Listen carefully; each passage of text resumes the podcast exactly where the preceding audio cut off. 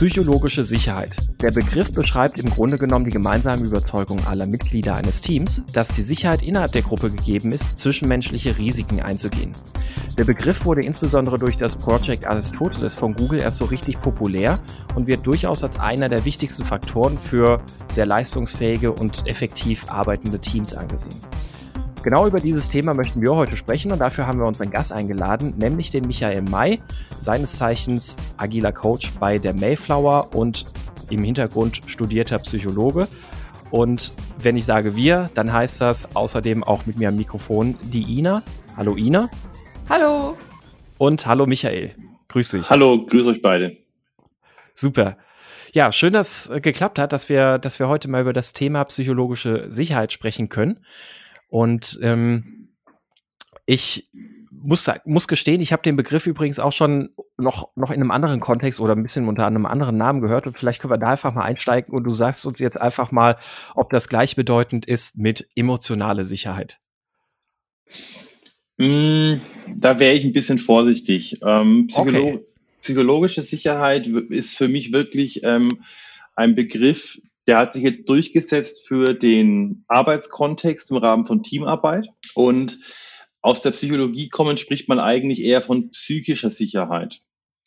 Und mhm. innerhalb dieser psychischen Sicherheit gibt es verschiedene Komponenten, ähm, die einfach eine Rolle spielen, unter anderem emotionale Sicherheit, ähm, körperliche Unversehrtheit und so weiter, die auf psychische Sicherheit einzahlen diese Konzepte sind ein bisschen zu trennen. Ähm, ich würde einfach sagen, die psychologische Sicherheit hat sich wirklich mittlerweile etabliert im Arbeitskontext als eigenständige ja, Domäne, eigenständiger Begriff, unter dem Menschen auch was Ähnliches verstehen.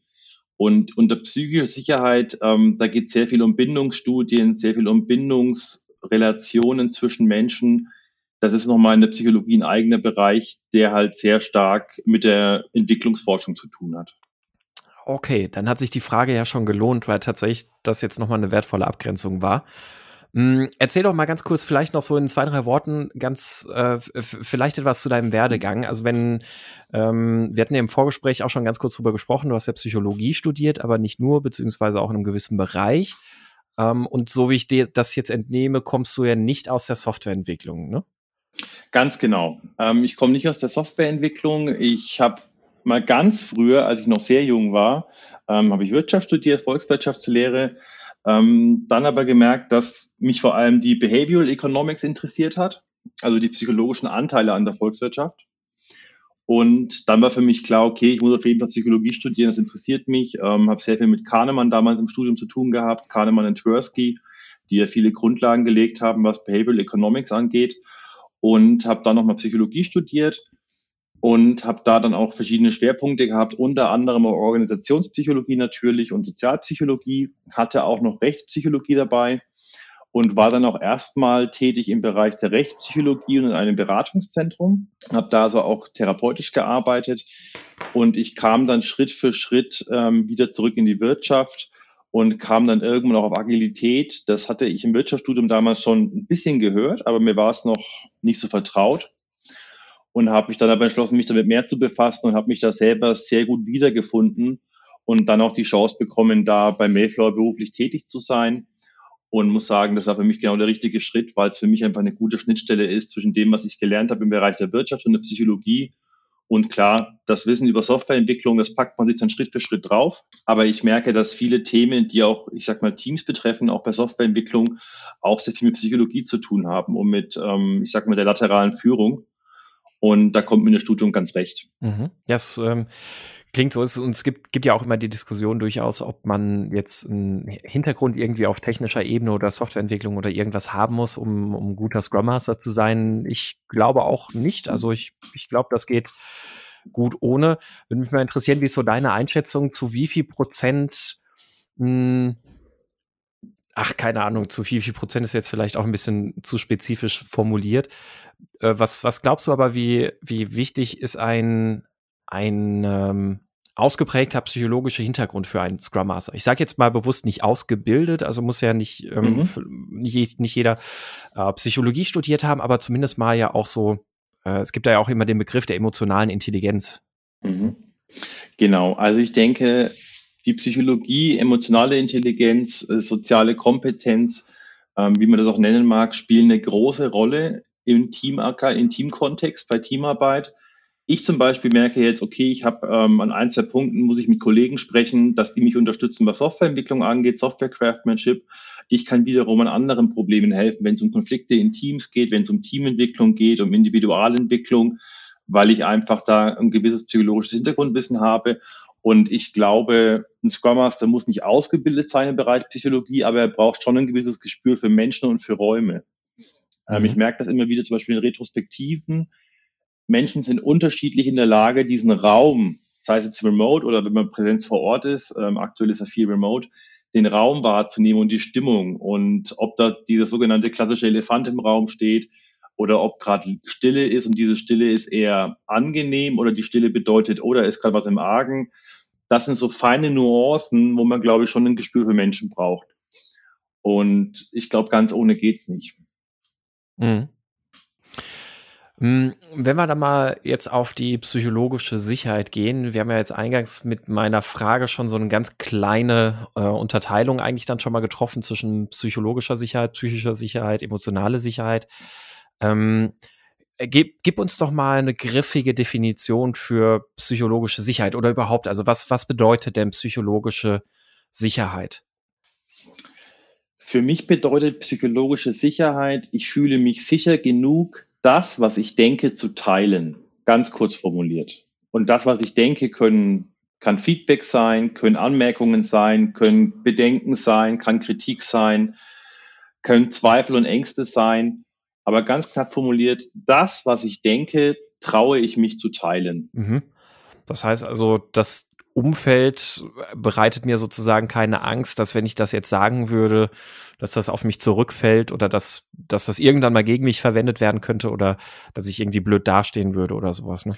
Ganz genau. Also man gibt jetzt, jetzt diese beiden Gegenpole, ähm, psychologische Angst oder Angst, ich würde es eher Angst allgemein vornehmen, weil Angst ist definitiv von vornherein psychologisch natürlich. Ähm, auf der einen Seite die Angst, auf der anderen Seite die psychologische Sicherheit sind so die beiden Pole für mich. Und wenn ich natürlich Angst habe, Dinge zu teilen, habe ich ein fundamentales Problem in meiner Organisation und in meinem Team. Und das, das meine ich gar nicht zwischenmenschlich, weil ich bin jetzt kein Verfechter davon zu sagen, psychologische Sicherheit hat irgendwas zu tun mit Wohlfühlen oder mit mh, einer Kuschelzonen- ähm, oder Komfortzonengesellschaft in der Organisation. Damit überhaupt nicht. Psychologische Sicherheit hat eher damit was zu tun, dass eigentlich Konflikte eher ans Tageslicht kommen, dass auch mehr Reibereien entstehen, weil jeder sagt, was er denkt. Und ich sehe das für Unternehmen und Organisationen als fundamental wichtig an, weil jeder Mitarbeiter, der zu 100 Prozent sein Gehalt bekommt, aber sich aufgrund seiner Ängste vielleicht nur zu 60, 70 Prozent einbringt, da werden einfach Ressourcen verschwendet. Und das macht natürlich aus ökonomischer Sicht überhaupt keinen Sinn. Mhm. Mhm. Jetzt hatte ich gerade den Fra Faden verloren. Also fand ich, fand ich jetzt gerade einen interessanten Punkt, den du angesprochen hast. Äh, ich war gerade gedanklich noch an einer, an einer anderen Stelle auch davor abgebogen. Mhm. Aber ist denn, also was, was würdest du denn sagen, wie, also wie, wie, wie würdest du denn von außen psychologische Sicherheit feststellen können? Also wenn du jetzt so als agiler Coach ähm, zu einem Team kommst, die, die bereits zusammenarbeiten und die haben ihren Scrum Master und alles, ähm, was, was sind so, also von, ich, von, von innen betrachtet ist es ja relativ einfach, psychologische Sicherheit ähm, zu erkennen oder festzustellen, so wie du gerade sagst, na, wenn ich mich traue, jetzt das und das zu sagen, dann, dann habe ich hier anscheinend kein Problem. Dann ist das hier, hier, dann fühle ich mich hier psychologisch sicher. Ähm, wie würdest du das jetzt von außen beurteilen, wenn du jetzt in, in so einer Situation irgendwo bei einem Team bist, ob, ob da jetzt psychologische Sicherheit herrscht und man sich da traut, Dinge zu sagen oder auch nicht? Also für mich gibt es zwei wichtige Indikatoren, die sind natürlich nicht ausschließlich und das ist auch eine Sache, da kriegt man irgendwann auch ein bisschen ein Gespür, wenn man ein Team begleitet. Ich bin auch sehr vorsichtig davor, zu sagen, ich schaue mir jetzt ein Team drei Tage an und beurteile dann, ob die psychologische Sicherheit empfinden oder nicht. Ich habe auch im Studium ganz klar gelernt, das ist ein diagnostisches Verfahren und da muss man auch aufpassen.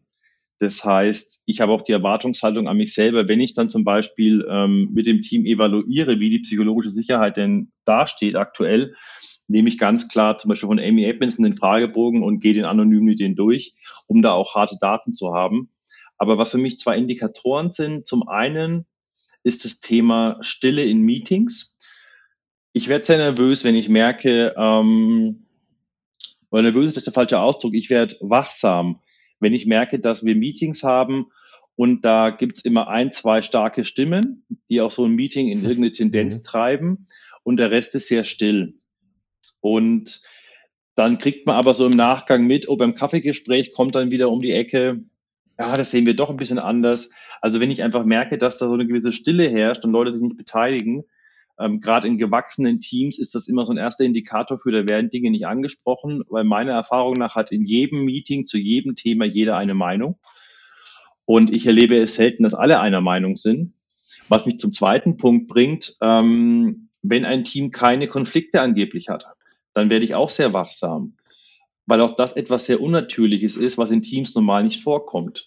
Teams ab einer gewissen Größe vor allem haben Konflikte. Das ist ganz normal, weil unterschiedliche Menschen darin arbeiten mit unterschiedlichen Erwartungshaltungen, unterschiedlichen Vorstellungen. Und spannenderweise haben die Teams, in die ich kam, die mir gesagt haben, ja, psychologische Sicherheit bei uns ist super und die, nee, wir haben keine Konflikte, alles gut, wir verstehen uns super. Das waren die Teams, wo am meisten Arbeit dahinter stand, das mit denen aufzulösen, Schritt für Schritt. Mhm. Weil sich da dann irgendwie schon Strukturen eingefahren haben und auch gewisse Schutzmechanismen wahrscheinlich auch ein Stück weit, ne? Naja, weil einfach das Ganze ein selbstverstärkendes System ist. Da wird einfach dann quasi, weil psychologische Sicherheit nicht da ist, werden schon kleine Konflikte gescheut mhm. und große erst recht. Und da ergibt sich irgendwann so eine Dynamik, dass überhaupt alles gescheut wird. Und ähm, ein, zwei Menschen haben dann meistens in solchen Teams auch so ein bisschen, ich sag mal, das Vorrecht zu reden und die, ähm, haben eine gewisse Dynamik zusammen, die das Team auch leitet. Und das finden manche Führungskräfte in Organisationen noch gut. Die sagen, oh, wir haben hier ein Teamlead und der gibt dem Team was vor. Ich sehe das sehr kritisch, weil ich möchte nicht von sechs Leuten im Team einen haben, der sich zu 100 Prozent einbringt und fünf Leute, die das nur zu 30 Prozent tun. Weil da verliere ich halt bei fünf Leuten 70 Prozent ihrer geistigen Leistung und ihrer Ideen und ihrer Kreativität. Und ich halte das für Teams unglaublich schädlich. Hm. Aber kann man sich denn auch ähm, sicher fühlen sozusagen und einfach eher der ruhige Typ sein in solchen Meetings? Also das muss man Definitiv. muss ja schon nachher analysieren, ob der jetzt sozusagen im Nachhinein. Ganz genau. Okay. Da stimme ich dir vollkommen zu. Also was ich nicht machen würde, ist, ähm, da gibt es aber auch unterschiedliche Meinungen zwischen auch Kollegen und mir. Ich bin kein Freund davon, wenn ich von jemandem weiß oder das relativ schnell merkt, dass es eher so ein introvertierter Typ oder eine introvertierte ähm, Kollegin, ähm, dann während dem Meeting drauf zu pochen, dass der was sagt oder die Dame was sagt und dann drauf zu pochen und zu sagen, hey, sag doch auch mal was. Also die Leute da immer so rauszuziehen, das finde ich sehr übergriffig. Das finde ich nicht angenehm, was man machen kann und was eher so mein Vorgehen ist, danach im Eins zu eins einfach mal zu spiegeln mit der Person. Ich nehme wahr, dass du in Meetings relativ wenig sagst, obwohl ich deine Beiträge für sehr wertvoll erachte, weil ich weiß, dass du da auch sehr viel Fachwissen hast und ähm, was können wir denn tun, damit du dem Team mehr von deinem Wissen geben kannst und es mehr teilen kannst? Kann ich dich da irgendwie bei unterstützen? Also ich mhm. gehe da eher ins 1 zu 1 Setting und versuche die Kollegen, ihnen das leichter zu machen, den Redebeitrag im Team zu erhöhen, weil ich finde das immer sehr schade, wenn Kollegen, nur weil ihnen das schwerfällt, nicht so viel beteiligt sind, obwohl das für ein Team unglaublich wertvoll ist. Ja, Okay. Nee, weil ich so gerade so, man geht dann so jetzt die Teams durch, bei denen man mal drin war und äh, mhm. ja, da habe ich halt auch jetzt gerade so ein Beispiel im Kopf gehabt, der sehr, sehr ruhig war immer in Meetings, aber wenn ihm was ähm, gegen den Strich ging, dann hat er es halt schon gesagt. Also das war jetzt keine Unsicherheit, also meiner Meinung nach, das, äh, das zu sagen oder, also ich glaube, der hat sich ja sehr sicher gefühlt im Team. Genau, und das meine ich damit. Also das ist so ein Punkt, ähm, wenn jemand wirklich sich sicher fühlt und auch sagt, wenn seine Grenzen erreicht sind oder wenn er eine Meinung hat und will dazu was sagen, kann er das auch sagen, dann liegt der psychologische Sicherheit vor und dann werden ja auch Informationen nicht runter, runter priorisiert oder werden fallen runter. Ähm, aber man muss da halt auch, wie gesagt, im 1 1 Gespräch mit der Person drüber reden, gerade wenn man neu ist, die Leute kennenlernen und ich kann nur davor warnen, halt übergriffig zu werden und Leute wirklich in der öffentlichen Situation rauszuschieben und sie zum Reden zu zwingen. Das halte ich für sehr schädlich. Ähm, das ist in meinen Augen ein falscher Ansatz, um Informationen zu erhalten, die dem Team helfen können, weil damit untergräbt man eigentlich psychologische Sicherheit, weil man den anderen in gewisser Art und Weise kurzfristig erstmal bloßstellt. Ah, ja. ja. Aber was, also scheinbar gibt es den Ansatz auch. Also du sagst, du bist dir da nicht so einig mit manchen Nö, ich diskutiere da auch auf Barcamps und auf Meetups und manche sagen halt ganz klar, nee, sie sehen es ihre Aufgabe, dass jeder sich beteiligt und dann werden noch Leute aus der Reserve gelockt und ähm, ich persönlich würde das selber nicht, nicht wollen. Ich meine, ich bin jetzt eher so ein Typ, der ist eher extrovertiert. Das heißt, mir macht es nichts aus, wenn mich jemand anspricht und sagt, hey, sag doch mal deine Meinung. Aber ich weiß eben ganz genau, es gibt Kollegen, die fühlen sich da unwohl. Und warum soll ich jemand in eine Situation schieben, wo er sich unwohl fühlt, ohne das vorher mit ihm abgesprochen zu haben? Wenn ich vorher geklärt habe mit der Person, ich würde dich gerne im Meeting ansprechen, ist es in Ordnung für dich? Wie fühlst du dich damit? Und es mit ihm durchspreche oder mit, mit, mit, der, mit der Kollegin, dann ist es vollkommen in Ordnung. Ähm, wenn die Person dann sagt, ja, ich brauche ab und zu mal einen Schubs, das kannst du gerne machen, ist das kommuniziert von beiden Seiten und dann ist auch keine Überraschung da in dem Moment. Wenn ich aber das Ganze nicht kommuniziere und die Person einfach so in den öffentlichen Raum schiebe, weil ich denke, das tut gerade dem Team gut, das halte ich für kein gutes Vorgehen. Aber das ist halt meine Meinung, mein Ansatz. Ja. Klingt hm. aber in sich schlüssig. Also, dass es eher kontraproduktiv ist. Genau da, da sind wir auch gerade schon direkt bei einem ganz, ganz guten Thema, was ich nicht ähm, als einen der Punkte aufgeschrieben hatte, auch in der Vorbereitung hier auf die Folge, weil mir das Thema schon ein bisschen länger unter den Nägeln brennt, nachdem ich da vor ein paar Wochen mal einen Artikel drüber gelesen hatte, also einfach einen Blogpost. Und ich fand das eine ganz interessante These und einen ganz interessanten Ansatz, die mich viel zum Nachdenken gebracht hat. Und zwar ähm, würde, würde mich mal so auch interessieren, so auch mit, mit deinen Erfahrungen und auch deinem Hintergrund so aus der Psychologie. Und wenn wir gerade auch über psychologische Sicherheit sprechen, ähm, was, weil du ja gerade selbst auch sagst, ähm, jemand, der, der nicht, nicht reden ähm, möchte, den da jetzt quasi so extrem herauszufordern, ähm, untergräbt vielleicht ja sogar eher auch die psychologische Sicherheit. Und äh, die, diesen Artikel, den ich gelesen hatte, da ging es im Grunde genommen darum, ähm, ein Team, das beispielsweise auch schon länger zusammenarbeitet, bisher aber nicht agil gearbeitet hat, wo eben auch so gewisse Strukturen bereits entstanden sind, so wie du es gerade beschrieben hast. Ein großer Teil des Teams ist eher ruhig, keine psychologische Sicherheit da. Es gibt so ein, zwei ähm, sehr prominente äh, Personen im Team, die, die ähm, eigentlich immer so ein, so ein gewisses Meinungsvorrecht vielleicht auch haben, wo die anderen Leute sich da eher hinten dran ähm, zurückstellen. Und äh, in so einem Team führt man jetzt Scrum ein beispielsweise. Mhm. Ähm, und eine Erfahrung, die ich auch gemacht habe und ähm, weiß nicht, wie, wie es da euch auch bei euch aussieht, ist, dass oftmals in solchen Teams die, die Daily Scrums erstmal eine ganze Weile total wenig gehaltvoll sind, sagen wir es mal so. Also mhm. auch, auch wenn man vielleicht immer mal wieder irgendwie dann auch ähm, mit dem Team darauf hin versucht zu arbeiten, ähm, das Daily Scrum ist für euch, kein Reporting etc ähm, ist es trotzdem oftmals so, dass das Daily Scrum eher sehr seinen Zweck verfehlt. Und diese These, die in diesem, diesem Artikel dann geäußert wurde, war, ähm, solange in einem Team kein, also dort haben sie es jetzt nicht psychologische Sicherheit genannt, sondern einfach gesagt, grundsätzlich, solange in einem Team kein Vertrauen herrscht, kein echtes Vertrauen herrscht, ähm, sind einige Elemente aus Scrum sogar eher schädlich, weil beispielsweise eine Retrospektive, da mache ich mich sehr nackt in, in einem ähm, äh, Daily Scrum jeden Tag mache ich mich ein Stück weit nackt und muss, muss ähm, sehr offen darüber berichten, wie ich jetzt mit meinen Aufgaben vorangekommen bin oder nicht. Und wenn ich jetzt irgendwie nicht gut vorangekommen bin, dann traue ich mich vielleicht nicht, das zu sagen. Was dazu führt, dass solche Verhaltensweisen sich da unter, unter Umständen etablieren, mit denen ich versuche, das irgendwie so zu umschreiben und sonst was, damit das alles irgendwie nicht so schlimm wirkt oder damit das so aussieht, als wäre ich doch ganz gut vor, vorwärts gekommen und so ein Daily Scrum eigentlich dann total sinnlos wird ne, am Ende. Also was, was einfach für niemanden Wert hat, weil niemand da drin offen was spricht, was wirklich jetzt dem Team als Ganzes helfen würde. Und ähm, so dass dass er dann gesagt hat, naja, wenn, wenn du die Situation hast, na, dann lass halt erstmal einfach das Daily Scrum weg und guck halt drauf, wie im Team so an sich die Organisation funktioniert und ähm, wie sie das auf die Kette kriegen. Ähm, aber am Ende wird es nur mehr schaden, zu erzwingen, ein Daily Scrum durchzuführen, wenn kein Vertrauen da ist. Und ich fand das ganz interessant. Ich habe da jetzt auch noch keine, keine festgelegte Meinung zu. Aber mich würde mal da aus dem Aspekt dann heraus auch so dein, deine Sichtweise darauf mal interessieren. Ähm, weil das ja schon durchaus auch ein Stück was mit zu tun hat. Und ähm, ich weiß noch, ein äh, ehemaliger Kollege von mir, der Colin Rogowski, der hat auch mal so ein Stück weit die These geäußert, wenn man sich so die Five Dysfunctions betrachtet, haben wir ja auf der untersten Ebene Lack of Trust und darüber Fear of Conflict. Ähm, Und ein Stück weit setzt Scrum eigentlich voraus, dass diese beiden Dysfunktionen bereits überwunden wurden. Mhm. Ich verstehe, was du meinst. Ähm, ich gebe jetzt eine Antwort, die hilft dir im allerersten Satz noch nicht so weiter. Ich würde sagen, es kommt drauf an. So eine klassische Jurist unsere Lieblingsantwort. So eine klassische Juristenantwort.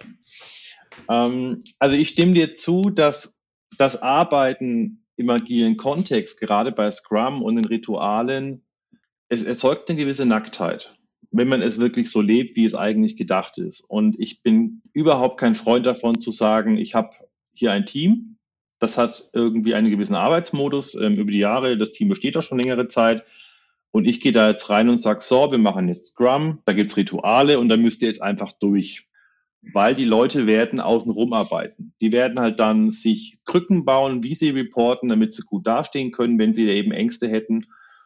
Und deswegen kann ich dieser These, dass das ähm, in manchen Teams sicherlich schädlich sein kann, total zustimmen. Das sehe ich genauso. Das ist definitiv ein, ein Faktor, der nicht unbedingt immer hilfreich ist mein Ansatz da wäre auch wirklich ein sehr langsames, iteratives Vorgehen. Ich würde wirklich erstmal relativ viele Zeit, das mache ich allgemein und das finde ich geht auch so ein bisschen unter, manchmal im Agilen, wirklich mit den Leuten in Einzelgesprächen reden. Würde ganz klar so ein bisschen die Beziehungen beleuchten, die sie zu den Teammitgliedern haben. Also ganz klassisches Coaching im Endeffekt, was ich auch zum Teil als Aufgabe eines Scrum Masters oder Azure Coaches sehe. Hm, einfach um ein Gefühl zu kriegen, wie steht denn das Team gerade da und gibt es da Bedenken. Und dann würde ich anfangen vielleicht mit kleinen Feldern, wo die Leute sich vorarbeiten können, dass wir vielleicht in Daily jeder nur erstmal sein Ticket vorliest, das er gerade bearbeitet und gar nicht viele mehr dazu sagen muss oder dass er einfach ein Problem schildern kann, das er hat und nicht alles aufdecken muss. Ich würde mich da Schritt für Schritt vortasten und Sachen wie Retrospektiven. Ich halte es für sehr naiv zu sagen, bei einer Retrospektive wird alles gesagt, was auf dem Tisch liegt. Das erlebt man vielleicht in sehr, in sehr erfahrenen Teams, die sehr lange zusammenarbeiten und, und über eine hohe psychologische Sicherheit verfügen. Aber in der Realität schaut es ganz oft so aus, dass in Retrospektiven trotzdem nur in der Oberfläche gekratzt wird und auf die eigentlichen Beziehungsprobleme, die oft da sind, nicht eingegangen wird. Auf der sachlichen Ebene kann man sich da oft austauschen, aber ganz oft liegt ja auch in der Beziehung etwas im Argen. Und ich glaube nicht, dass die Menschen, ohne ein gewisses Vertrauen auch zu haben zu irgendeiner Person im Team, und in dem Fall ist es dann Vertrauen, das ich versuche aufzubauen, also Vertrauen zum Scrum Master oder zum Agile Coach, sich da öffnen können. Und ein weiterer Punkt, wie ich da immer rangehe, ich versuche eine Vorbildfunktion einzunehmen. Das heißt, ich versuche in dem Team relativ offen über meine Fehler zu reden, über meine Probleme, über Ängste, Dinge anzusprechen, über Bedenken und damit zu signalisieren, hey, das ist hier erlaubt. Ich habe damit aber keine Erwartungshaltung, dass andere mir gleich folgen, weil es würde Druck erzeugen, sondern ich öffne mich da einfach nur und gebe dann gewisse Reflexionsfläche, dass andere sehen, okay, der macht das. Da passiert in der Regel auch nichts Schlimmes. Also ich habe da bisher eigentlich nie negative Erfahrungen mitgemacht. Und was ich immer wieder erlebe, ist dann, wenn wir dann Einzelgespräche im Nachgang haben, dass dann Teammitglieder ganz überrascht sind, hey, das Team hat da voll cool reagiert, das habe ich gar nicht gedacht und so. Und dann kann man sich mit der Person auch vorwagen und kann fragen, okay, ähm, was gibt es denn für Punkte, die du gerne ansprechen würdest, vor denen du Angst hast? Und wenn das sieben Punkte sind, wählen wir mal den einfachsten von den sieben aus. Fangen bei dem einfachsten an. Und den probierst du als Experiment beim Team mal aus. Und das ist für mich ein sehr langsamer Prozess, den es aber auch braucht. Ähm, ich habe letztens auch ein Webinar gehalten und da wurde auch gefragt, wie lange dauert es denn, bis so ein Team Schritt für Schritt zusammenwächst und sich psychologische Sicherheit etablieren kann? Und meine Antwort darauf ist, ähm, denkt mal in Monaten und Jahren hm. und nicht in Tagen und Wochen. Das ist für viele sehr unbefriedigend, weil die wollen dann schnelle Lösungen haben. Aber wir reden hier über unbewusste psychische Prozesse, die was mit Bindungsverhalten zu tun haben. Und dieses Bindungsverhalten stammt halt nun mal oft aus unserer Kindheit. Wie haben wir gelernt, damit umzugehen, wenn wir Fehler machen? Was wurde uns dann signalisiert von den Bezugspersonen? was wurde uns signalisiert, was die eigene Meinung angeht? Durften wir die als Kind äußern oder war das eher nicht so gewünscht, weil man genervt hat? Ähm, und diese ganzen Jahre der, ich sag mal, Bindungsprägung zu überspringen innerhalb von zwei, drei Monaten, in denen da jetzt ein Coach kommt, in Anführungszeichen, und sagt, hey, das kriegen wir jetzt hin, halte ich für sehr naiv und für eher zum Gegenteil.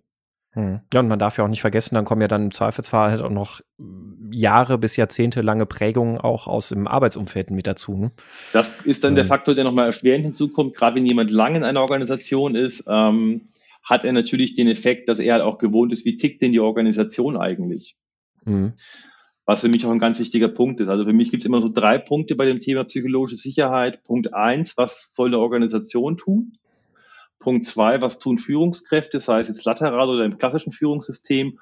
Und Punkt drei, was tun die Individuen? Das sind für mich so die drei Ebenen, auf denen man noch ansetzt bei psychologischer Sicherheit. Aber ich bin fest davon überzeugt, dass es viel Geduld braucht und dass da Schnellschüsse nach hinten losgehen. Das ist im Grunde genau das Gleiche wie in allen Kontexten, in denen die Psyche eine Rolle spielt.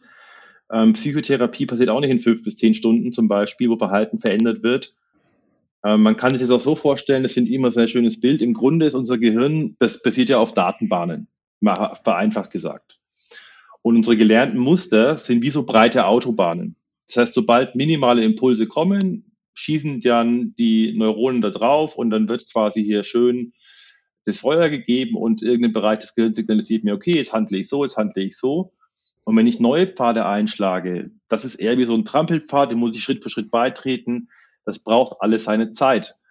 Und wenn man jetzt versucht, mit aller Gewalt diese Trampelpfade breiter zu machen, funktioniert das einfach nicht. Die wuchern wieder zu und ich bin wieder auf der alten Datenautobahn und der Schuss geht nach hinten los. Mhm.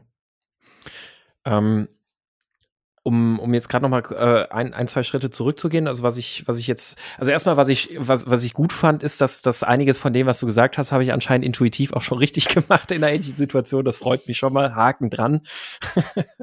ähm, also ich finde das auch extrem wichtig, dass man, dass, dass man vor allem als, als Scrum Master, aber auch als agiler Coach das vor allem vorlebt. Also auch dieses, ähm, das, ich, ich kann hier Fehler eingestehen und das wird nicht, nicht von, und ich vertraue euch, dass ihr das nicht gegen mich verwendet.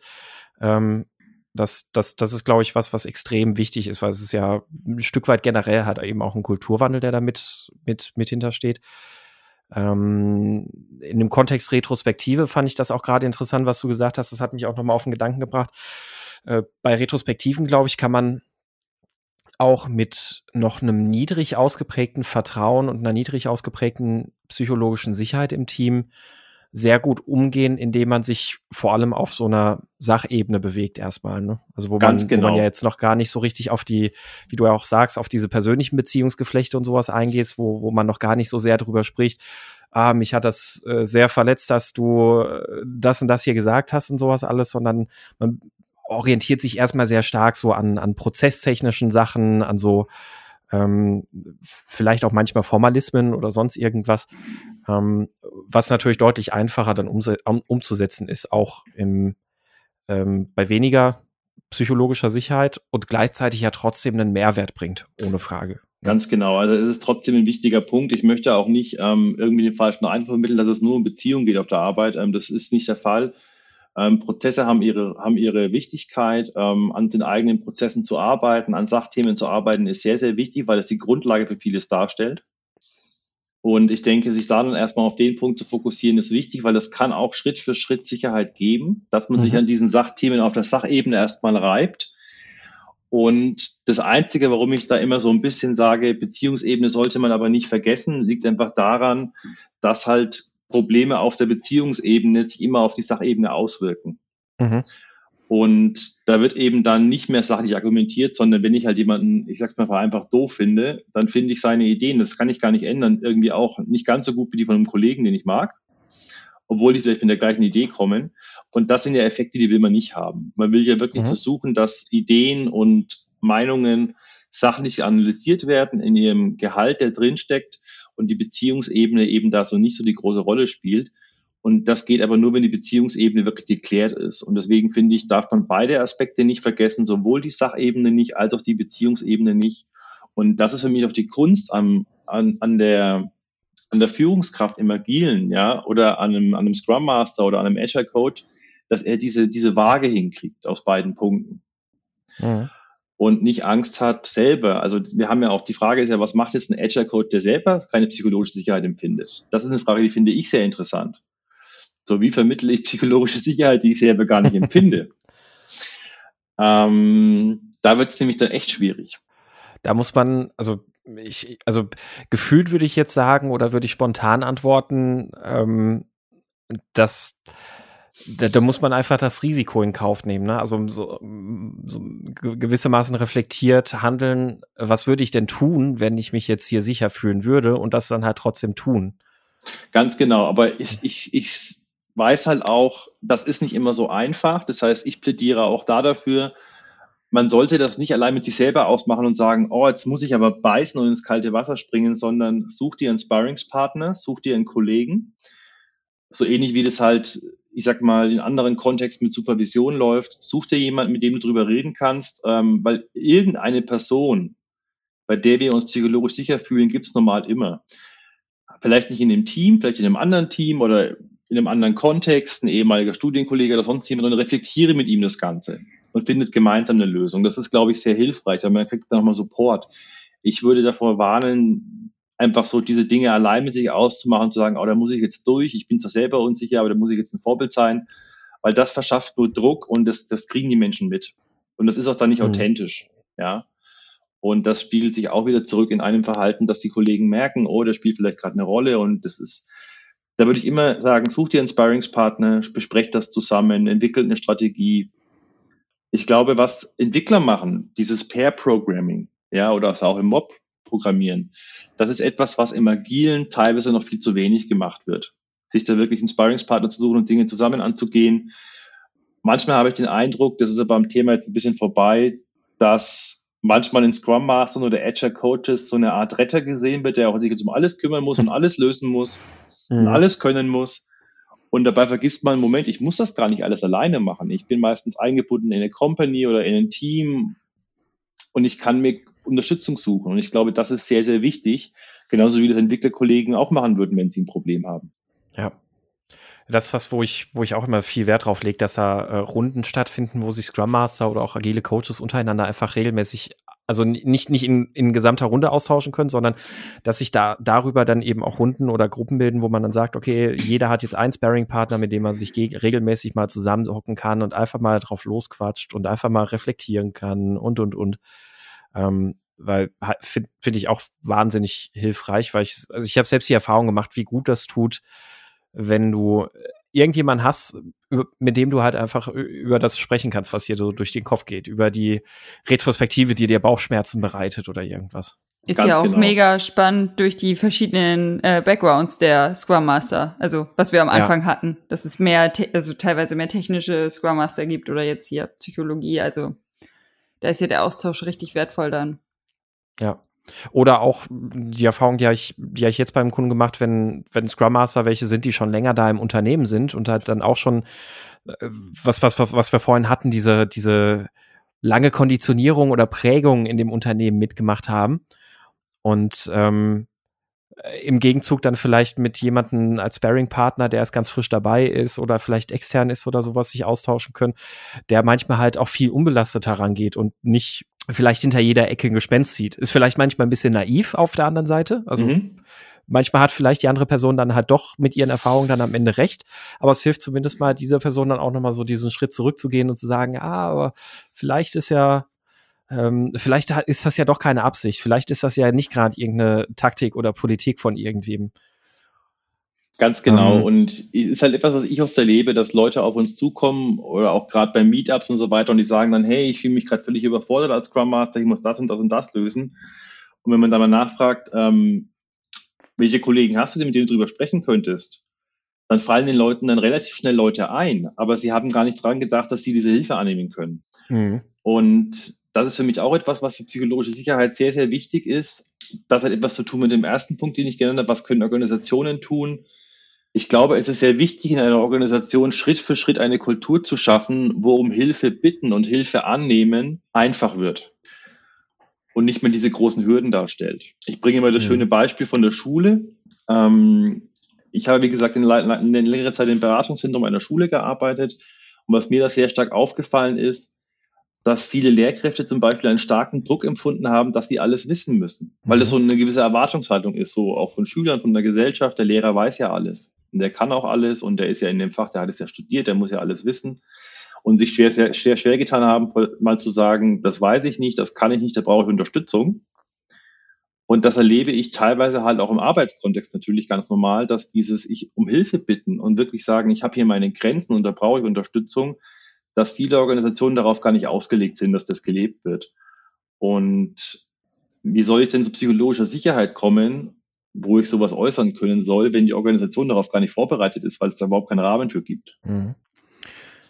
Ähm, einen Punkt hätte ich jetzt gerade noch mal ein bisschen äh, ganz ganz kurz noch zu dem ähm, Artikel, den ich vorhin angesprochen hatte, mhm. äh, bevor wir dann noch auf, auf was anderes gerne eingehen können. Und zwar, äh, wir hatten es ja jetzt gerade schon gesagt, so bei Retrospektiven, da gibt es jetzt so durchaus ja Wege, wie man sich erstmal daran tasten kann, wenn noch keine psychologische Sicherheit herrscht. Und auch fürs Daily Scrum hattest du ja gerade auch schon einen Punkt genannt.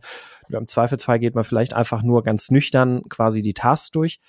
Ähm, das die, die Schwierigkeit, die ich dabei auch sehe, durchaus, die, die in dem Artikel dann auch noch erwähnt wurde, war, ähm, dass, dass gerade beim Daily Scrum ist es, glaube ich, dann sehr schwierig, einen sinnvollen Wert zu vermitteln. Also wenn man, wenn man, so wie du jetzt gerade auch sagst, man geht einfach so mal, mal dann einfach die Tasks durch oder man, man findet irgendein anderes Format, dass man da erstmal möglichst ähm, sicher, sag ich mal, drüber reden kann, dann hat das Daily Scrum oftmals ja auch gefühlt zumindest nicht, nicht wirklich jetzt schon so einen großen Mehrwert, wo das Team jetzt sagt, oh, das ist es jetzt. Daily Scrum, wir kennen es ja manchmal bei Teams, die dann schon so alt eingesessen sind und dann sich ähm, vielleicht auch ein bisschen schwer tun, erstmal irgendwie so agile Ideen oder Konzepte zu akzeptieren, dass da ganz schnell gesagt wird, wir äh, brauchen wir nicht, weil uns ist eh klar, woran wir arbeiten und sowas alles. Ähm, und die, da sehen wir jetzt keinen Mehrwert drin, dass wir jetzt jeden Tag 15 Minuten verplempern, hier, hier einmal kurz über die Liste von, von Tasks durchzugehen. Ähm, ich ich glaube, da war dann so eben gerade auf das bezogen, glaube ich, auch die These halt an dem Artikel, na, dann im Zweifelsfall lass es einfach erstmal weg. Also nicht, nicht unbedingt weglassen. Also ähm, ich empfehle jetzt unbedingt allen Leuten, den ich, die hier zuhören, diesen Artikel auch zu lesen. Also da, da wird ein bisschen weiter ausgeholt, nämlich dann eben auch das Beobachten vom Team und das ähm, schauen, ja, dann machen wir es jetzt einfach mal ohne Daily Scrum. Weil ich glaube, das ist genau so ein Faktor, der ja dann auch dem Team wiederum hilft, psychologische Sicherheit ein bisschen zu entwickeln, weil sie merken, ah, okay, der, der verkauft, versucht uns jetzt nicht gerade einfach nur irgendwas zu verkaufen, ähm, sondern der, der hört auf das, was wir sagen, der akzeptiert unsere Meinung und aha, jetzt, na, na, na dann gucken wir mal. Und dann beobachtet man es halt und versucht mit dem Team immer mal wieder ein bisschen zu spiegeln und zu reflektieren. Wie könnten sie quasi ihre, Zusammenarbeit und Koordination untereinander ähm, verbessern. Das würde halt bedeuten, Daily Scrum abzuschaffen, aber wie gesagt, das ist jetzt nochmal eine andere Baustelle, da will ich jetzt gar nicht zu weit ausholen. Ähm, aber ich finde es halt einen sehr, sehr interessanten Aspekt und ähm, finde, da hast du jetzt gerade auch gute Einsichten gegeben.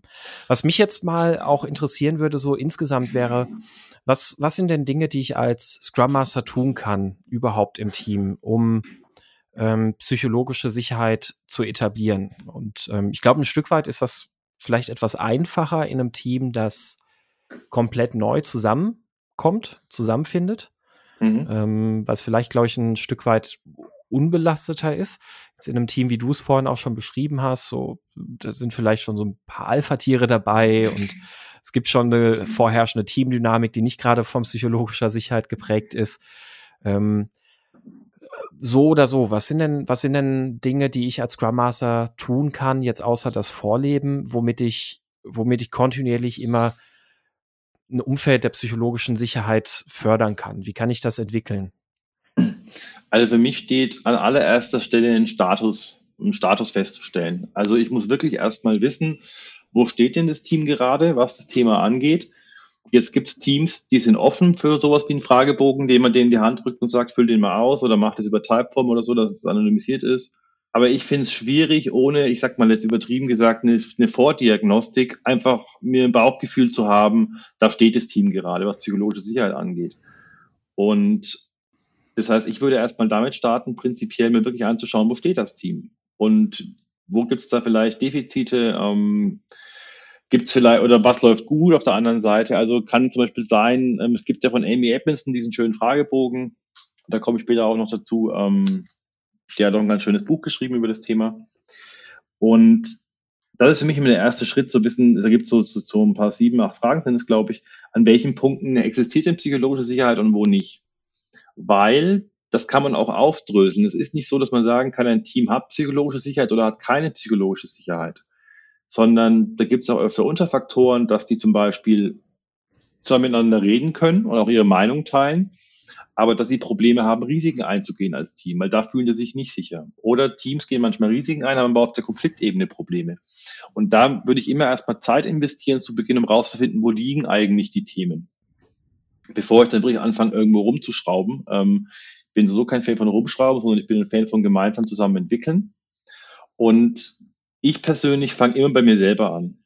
Also für mich ist die allererste Frage, die ich immer so ein bisschen habe, lebe ich das vor, ja oder nein? Und wie gehe ich denn mit dem Team um? Also zum Beispiel, ich finde es ganz wichtig, dass man mit dem Team ähm, Erwartungsklärung betreibt. Das heißt Erwartungsmanagement. Das heißt, was erwarte ich vom Team, was erwartet das Team von mir? Das schafft nämlich einen gewissen sicheren Rahmen, wie gearbeitet wird. Das ist für mich so das allererste, dass ich da einen Rahmen setze und den auch verhandeln mit dem Team zusammen und nicht einfach sage, das machen wir jetzt so. Das schafft schon mal so ein bisschen, ich hole das Team ab, ähm, sag, so würde ich ganz gerne meine Rolle ausleben, wie seht ihr das? Ähm, habt ihr andere Erwartungen an mich, an meine Rolle? Dann kommuniziert die bitte. Und dann ist für mich auch die Frage, wie gehe ich denn persönlich mit diesen Fehlern um, die gemacht werden? Wie gehe ich denn mit Partizipation um? Also ich erlebe leider immer auch wieder häufig, ähm, dass ich das ist ein weites Feld, dass sich Scrum Master und Agile Coaches doch in gewisser Art und Weise als Führungskräfte sehen und meinen, ähm, sie hätten da auch Führungsaufgaben, was ich teilweise kritisch sehe.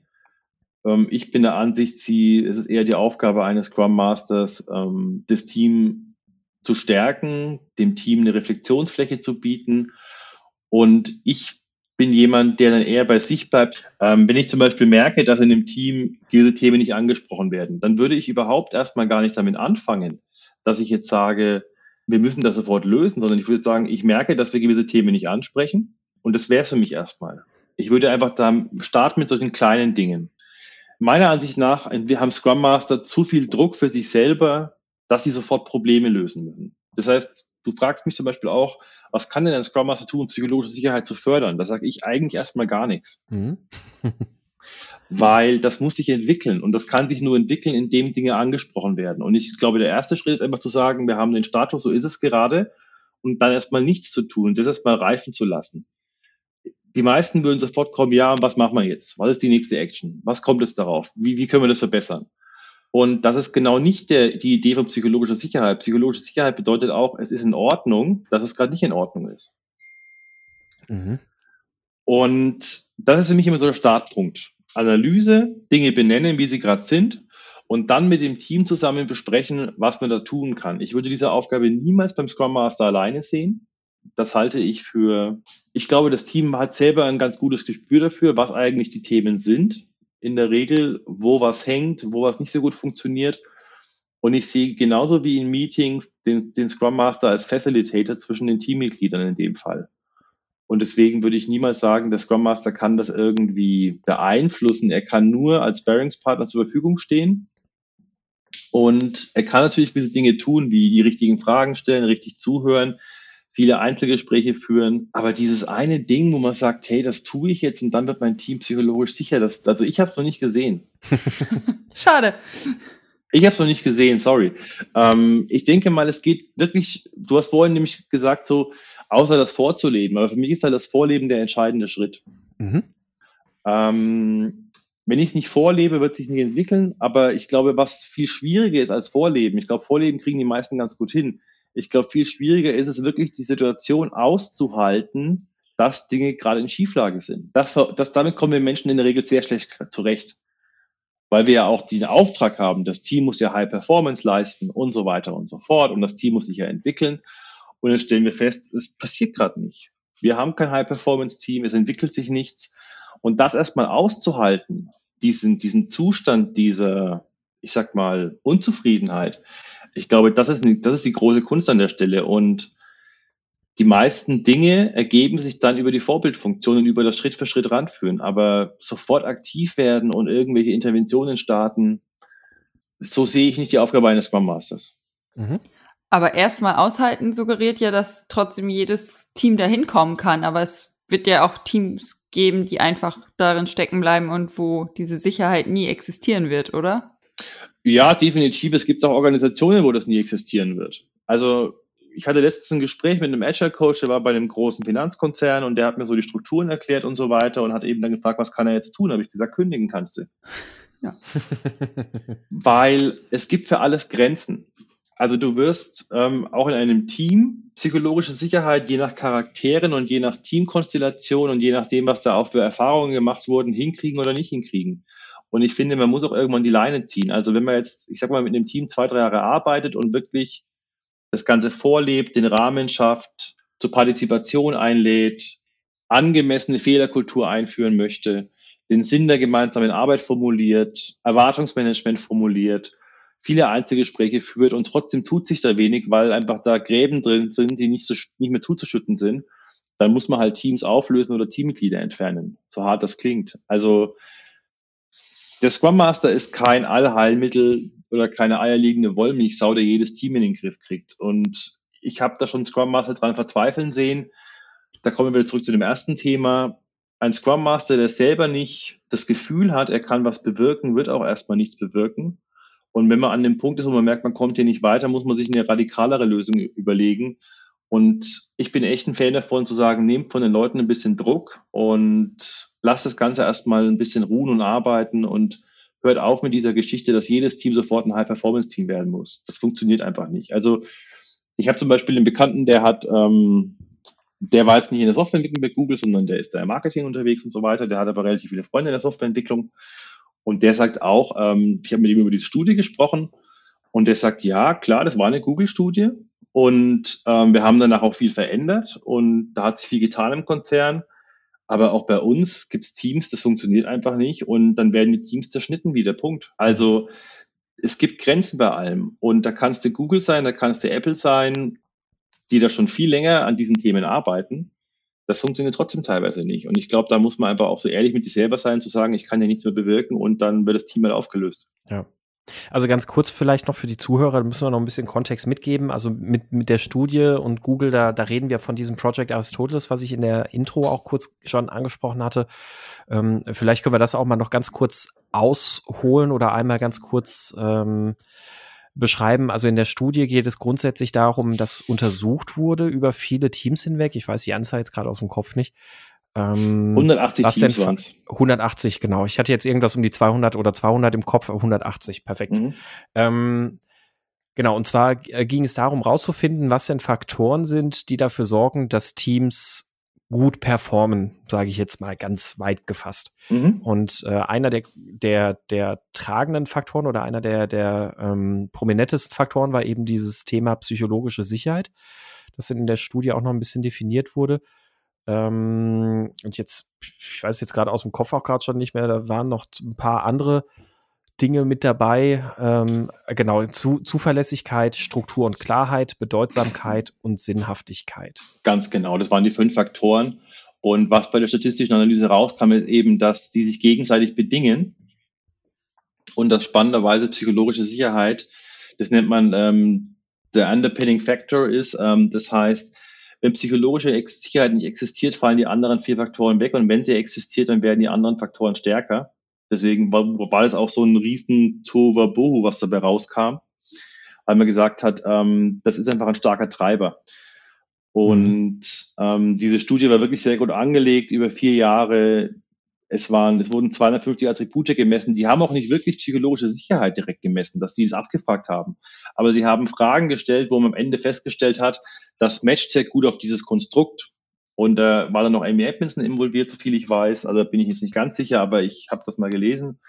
Ähm, die hat ja schon parallel dazu in den Jahren davor zu dem Thema geforscht und da hat sich Google bei der, bei der Uni bedient, ein bisschen die Uni bei Google mit den Daten und haben sich da gegenseitig unterstützt. Und da kam eben, wie gesagt, heraus, dass dieses Konstrukt eigentlich in der statistischen Analyse der Hauptaufklärfaktor war. Und damit hat keiner gerechnet. Weil eben klassische Faktoren eigentlich vermutet wurden, wie wie erfahren sind die Leute, verstehen die sich privat, ähm, welche Persönlichkeitsmerkmale haben die, gibt es da ein Match, ähm, wie schaut das Skillset aus. Das waren Faktoren, die waren in Hypothesen drin. Da ging man davon aus. Und die anderen Faktoren, die dann rauskamen, waren gar nicht so im Zielfokus. Und das war, deswegen hat diese Studie auch so hohe Wellen geschlagen, glaube ich. Weil da New York Times ein großer Artikel und so weiter.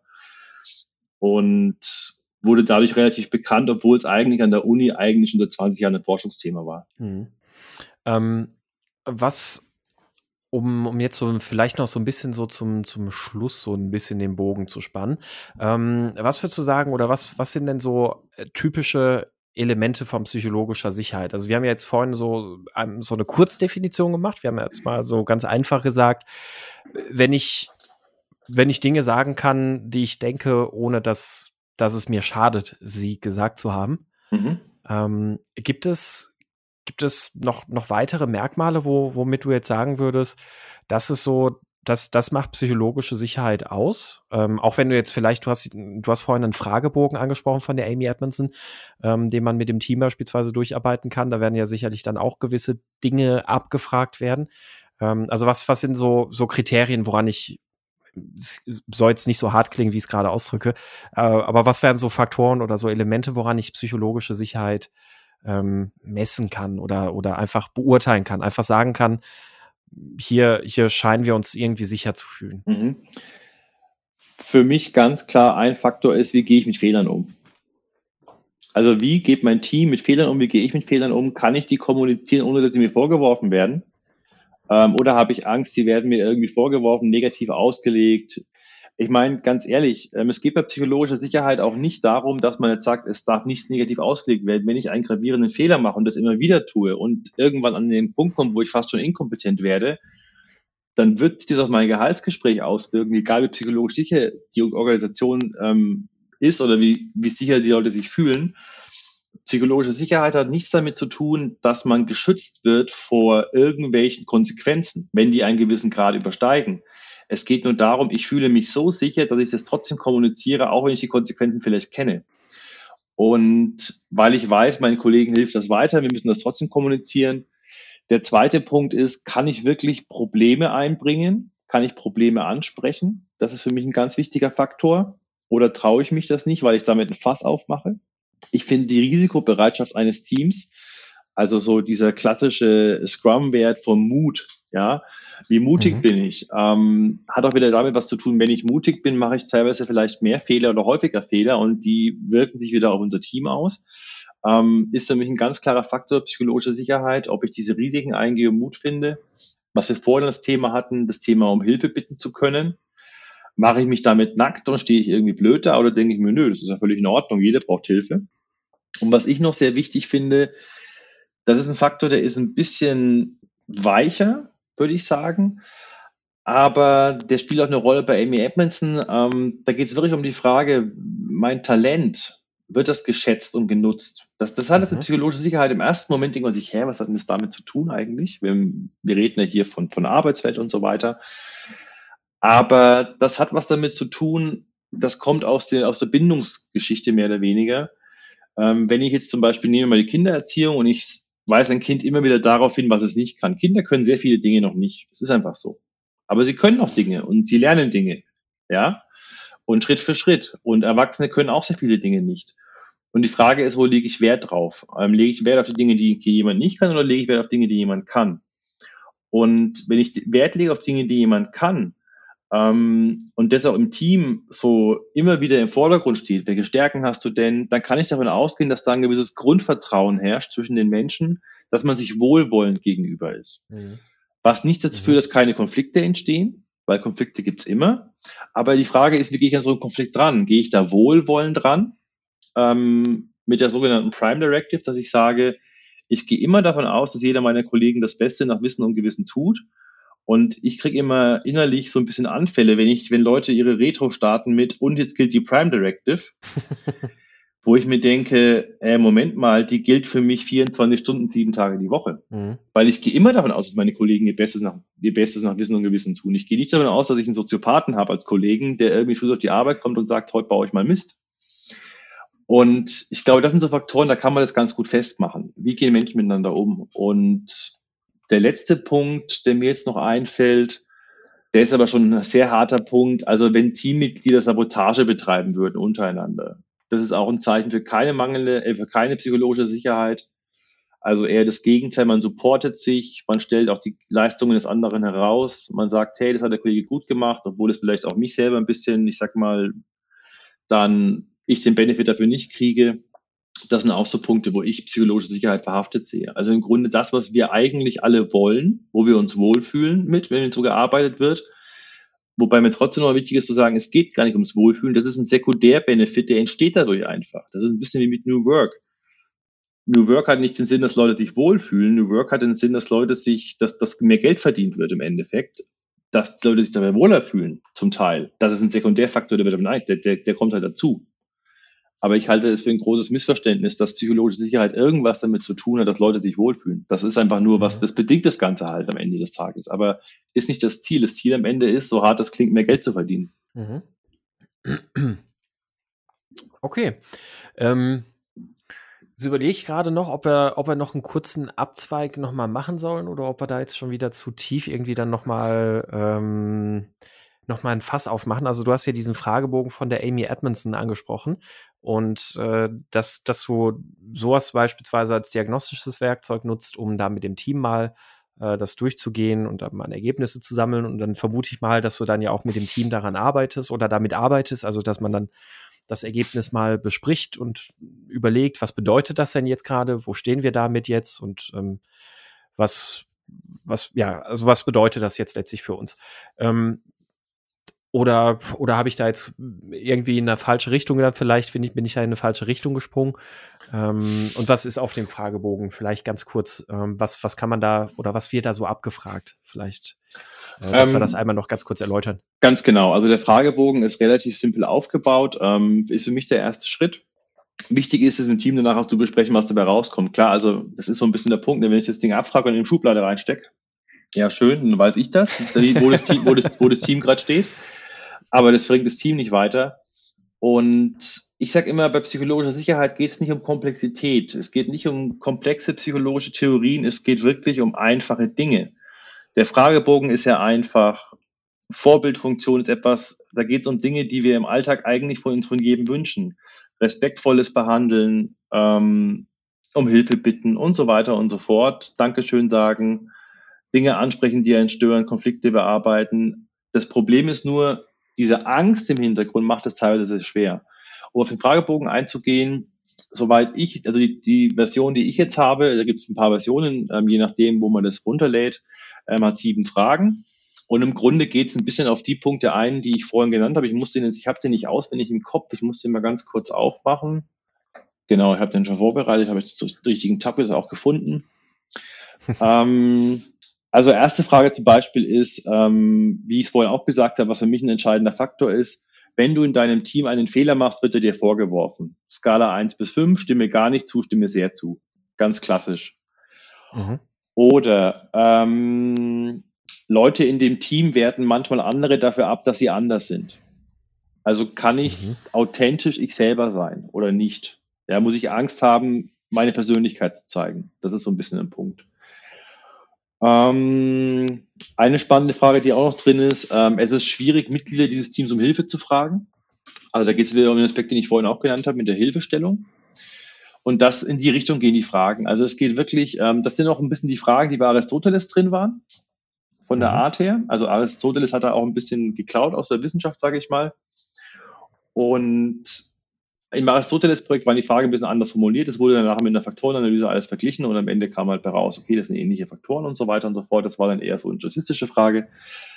Aber die Fragen gehen sehr darauf ein, auf das, was ich zu Beginn gesagt habe. Habe ich Angst davor, das zu sagen, was ich denke, ja oder nein?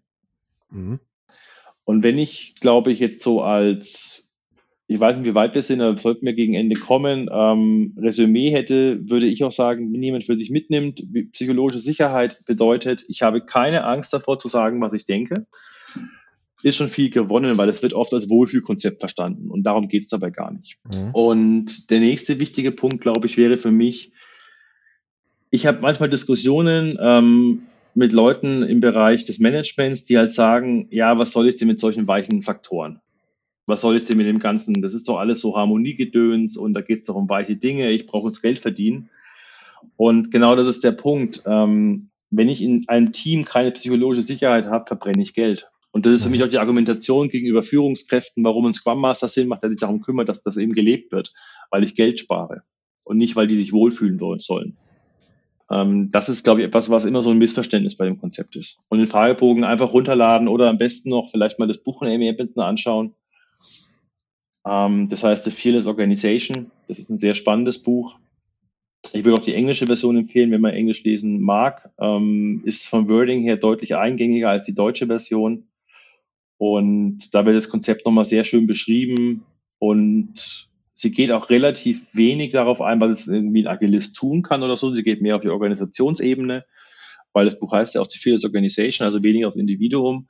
Aber man kann sich darauf einiges ableiten. Okay. Das, ähm, das ist auch gleichzeitig schon dein Buchtipp. Das wäre mein Buchtipp, ja.